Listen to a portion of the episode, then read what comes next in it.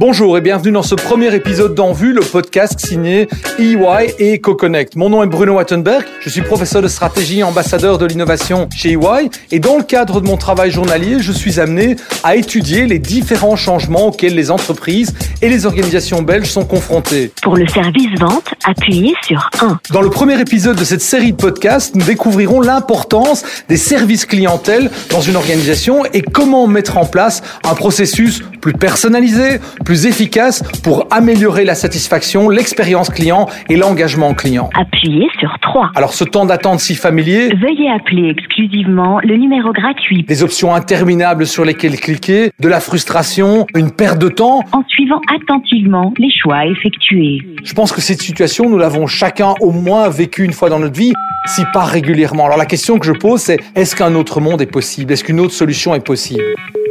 Nous sommes avec Viola Nguyen, Bonjour. manager chez EY, qui comme tous a également un avis sur cet aspect du service clientèle. Euh, oui, en effet. On peut constater qu'il arrive de rester bloqué parfois à cette étape du service et ce temps d'attente peut créer de la frustration. Il y a deux semaines, j'ai moi-même contacté une compagnie aérienne et j'ai attendu une heure avant de parler à quelqu'un. On m'a ensuite connecté au mauvais département, donc j'ai été transféré vers une autre personne à qui j'ai dû à nouveau répéter mon problème. À la fin de l'appel, la personne m'a promis de me rappeler. J'ai attendu trois jours, puis j'ai finalement décidé de laisser tomber. À l'avenir, vous imaginez bien que je réfléchirai deux fois avant de racheter un billet chez cette compagnie. Et mon cas n'est probablement pas unique, malheureusement, et cette situation n'arrive pas qu'avec les compagnies aériennes. Et comment se fait-il que ces services clientèle bloquent à ce niveau-là? Selon vous, d'où vient le problème? Parce que je pense qu'on sent tous que les attentes des clients envers ces services sont en train d'augmenter. De plus, le Covid-19 a encore accéléré cette tendance avec un afflux plus important d'appels, vu que les gens se déplacent moins physiquement et ils préfèrent se tourner vers des solutions digitales ou euh, via un simple appel téléphonique, par exemple. Dans les services clientèle traditionnels, l'objectif est clair, c'est de traiter le plus d'appels possible. L'accent est d'ailleurs souvent mis sur la quantité au lieu de la qualité. Le problème, c'est que ces entreprises se focalisent plus sur la réduction des coûts, plutôt de chercher à augmenter la valeur ajoutée pour les clients. Et le résultat, c'est qu'au bout d'un moment, les employés deviennent fatigués. Les délais d'intégration sont de plus en plus longs à cause de la complexité grandissante des sujets à traiter. Et lors des périodes où la charge de travail des services clients augmente, par exemple, les entreprises vont chercher des intérimaires, mais qui maîtrisent moins leur sujet, causant ainsi une expérience clientèle incohérente. C'est un peu un cercle vicieux. En fait, 40% des appels des clients visent simplement à demander quel est le statut d'une demande faite précédemment. Mais souvent, aucun historique, aucun statut n'est disponible. Si je suis client, cela veut dire que je dois tout expliquer à nouveau. Heureusement, de plus en plus d'organisations reconnaissent ce problème et proposent d'autres approches afin d'améliorer leurs services, tout en restant bien évidemment prudents quant aux coûts associés. Alors justement, nous allons nous tourner vers une entreprise qui a compris le potentiel derrière la transformation des services clientèle pour l'expérience, la satisfaction et l'engagement client. Alors BNB Paribas Fortis, banque majeure sur le marché belge, est l'une de ces entreprises qui a récemment changé radicalement de cap et mis en œuvre une conception organisationnelle radicalement innovante dans sa quête d'un modèle qui soit plus axé sur le client. Bonjour. Liv de Moll, programme directeur chez BNP Paribas Fortis et évangéliste du nouveau modèle d'organisation, est avec nous pour nous parler de cette transformation.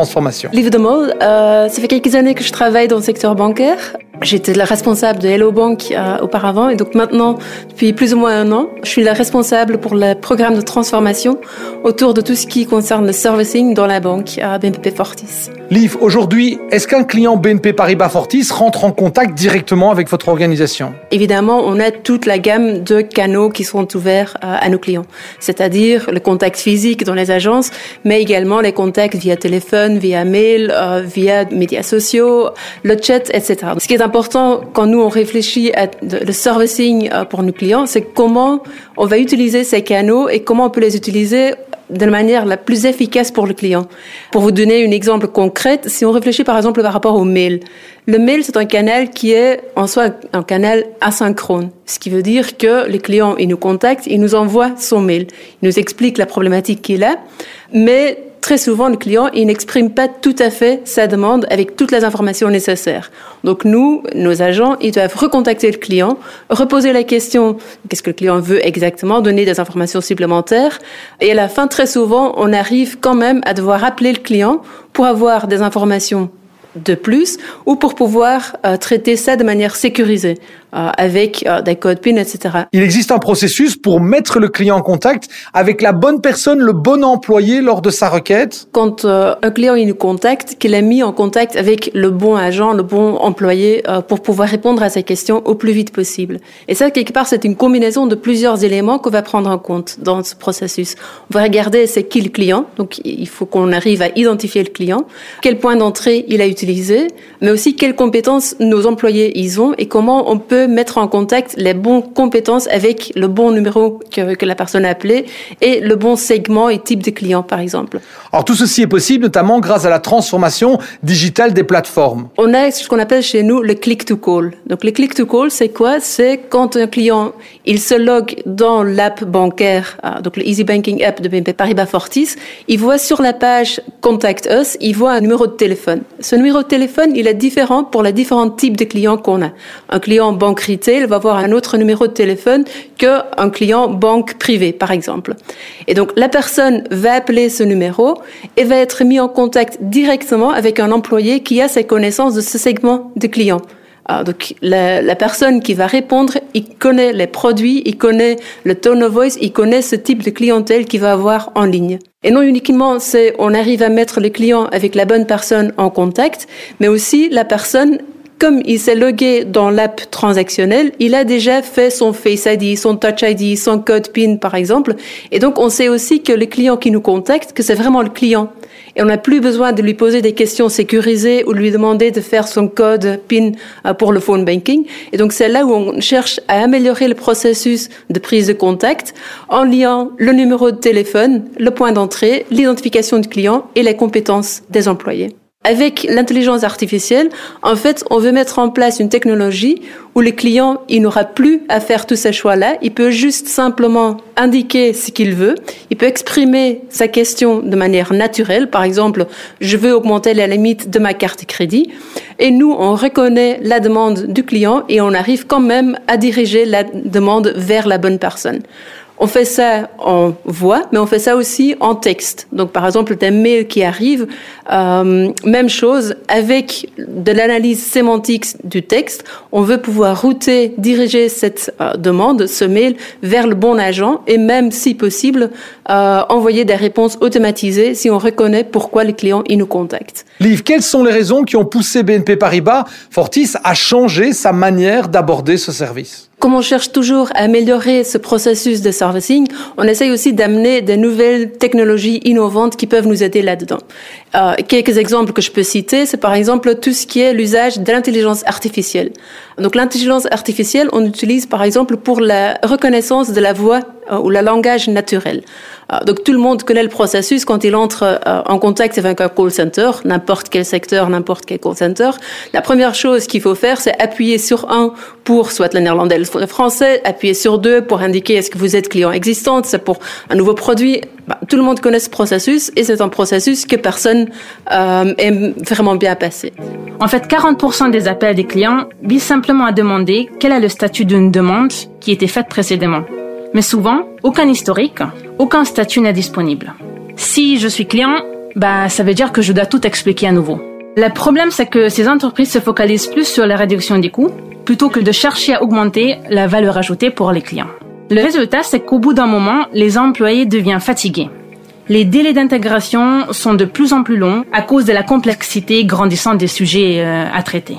Lors des périodes où la charge de travail des services clients augmente, euh, par exemple, les entreprises vont chercher des intérimaires, mais eux, ils maîtrisent moins leur sujet, causant aussi une expérience clientèle incohérente. Donc, c'est un cercle vicieux. Mais je pense que euh, si on regarde les raisons pourquoi on voulait changer, on n'avait pas trop le choix. Le marché, il change. Les gens, ils changent aussi leurs moyens de communiquer avec des banques, avec des entreprises de manière générale. Il y a aussi des technologies qui permettent de changer tout ce processus.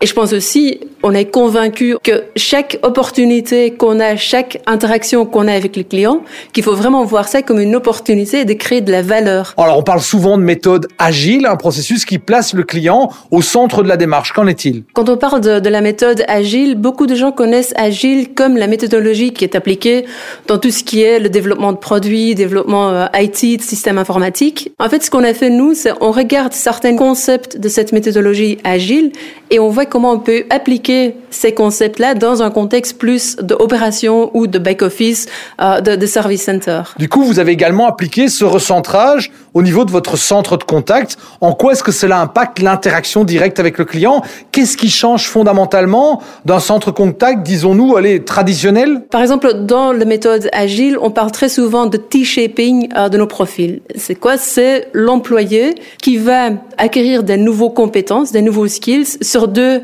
lignes, sur une ligne plutôt horizontale, euh, donc des connaissances, des compétences plutôt basiques sur toute une série euh, d'éléments et une ligne plutôt verticale où l'employé va aussi avoir une connaissance plus profonde euh, dans un certain domaine. Et donc c'est ça aussi qu'on applique dans le nouveau service center.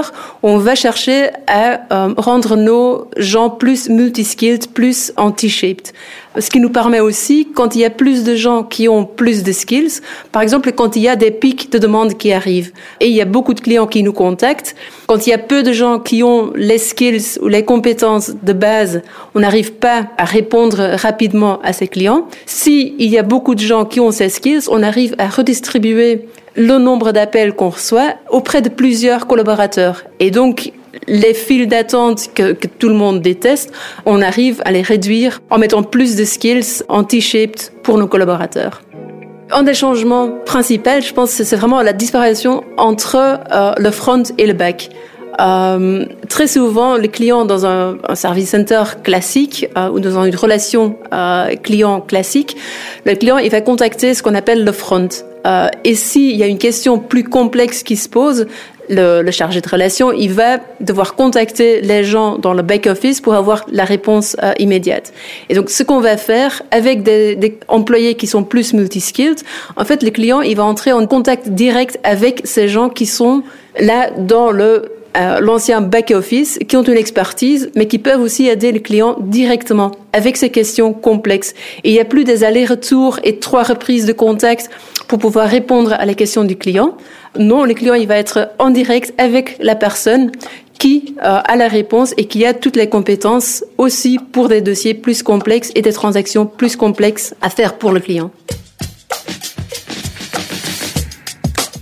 Viola, quels sont les enjeux pour les organisations derrière l'étude du fonctionnement de leur service clientèle? Un modèle figé légèrement rigide peut constituer un frein à l'innovation. C'est pourquoi nous avons progressivement commencé à aider davantage d'entreprises à se transformer en optant vers des modèles orientés clients et donc plus innovants. En ce moment, je travaille chez une société de télécommunications pour les accompagner dans la transformation agile de leur service clientèle. Le service client est par défaut le lieu où la promesse d'un bon service peut être directement ressentie.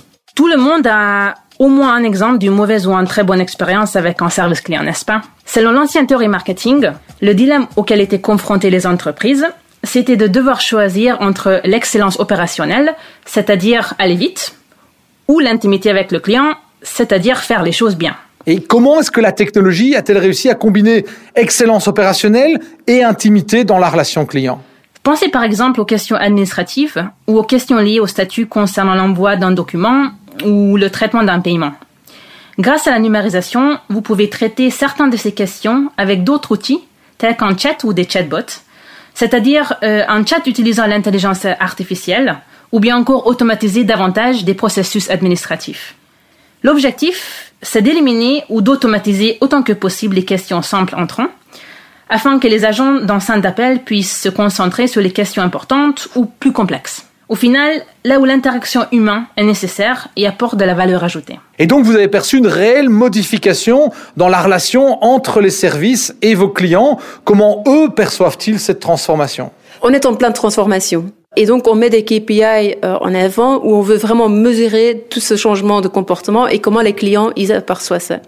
Il y a des indicateurs qu'on suivait déjà euh, avant, comme le, le, NPS, le Net Promoter Score euh, transactionnel. Donc, un client nous contacte. Après, on va lui recontacter pour lui demander comment ce, ce prise de contact s'est passé. Et est-ce qu'il est plutôt promoteur ou détracteur par rapport à la banque? Et on va aussi, euh, à ce moment-là, poser les questions sur ce qu'on appelle le Customer Effort Score. C'est avoir un indicateur de est-ce que vous avez trouvé facile pour avoir la réponse à votre demande, votre requête. Donc ça, c'est des indicateurs classiques qu'on a mesurés depuis longtemps, mais on introduit aussi des nouveaux mesures ou des nouveaux metrics. Par exemple, on parle de tout ce qui est le first time right. Quel type de pourcentage de réponse a été donné tout de suite dans la première contact dans la seule interaction qu'on a eue avec le client, est-ce qu'on a pu répondre tout de suite euh, à cette demande-là? Euh, important aussi quand on veut de manière continue améliorer notre service, c'est de voir comment l'employé il se sent par rapport à ça, ou pas uniquement le client, mais aussi l'employé. Et donc c'est pour ça aussi qu'on a mis en place le Employee Effort Score.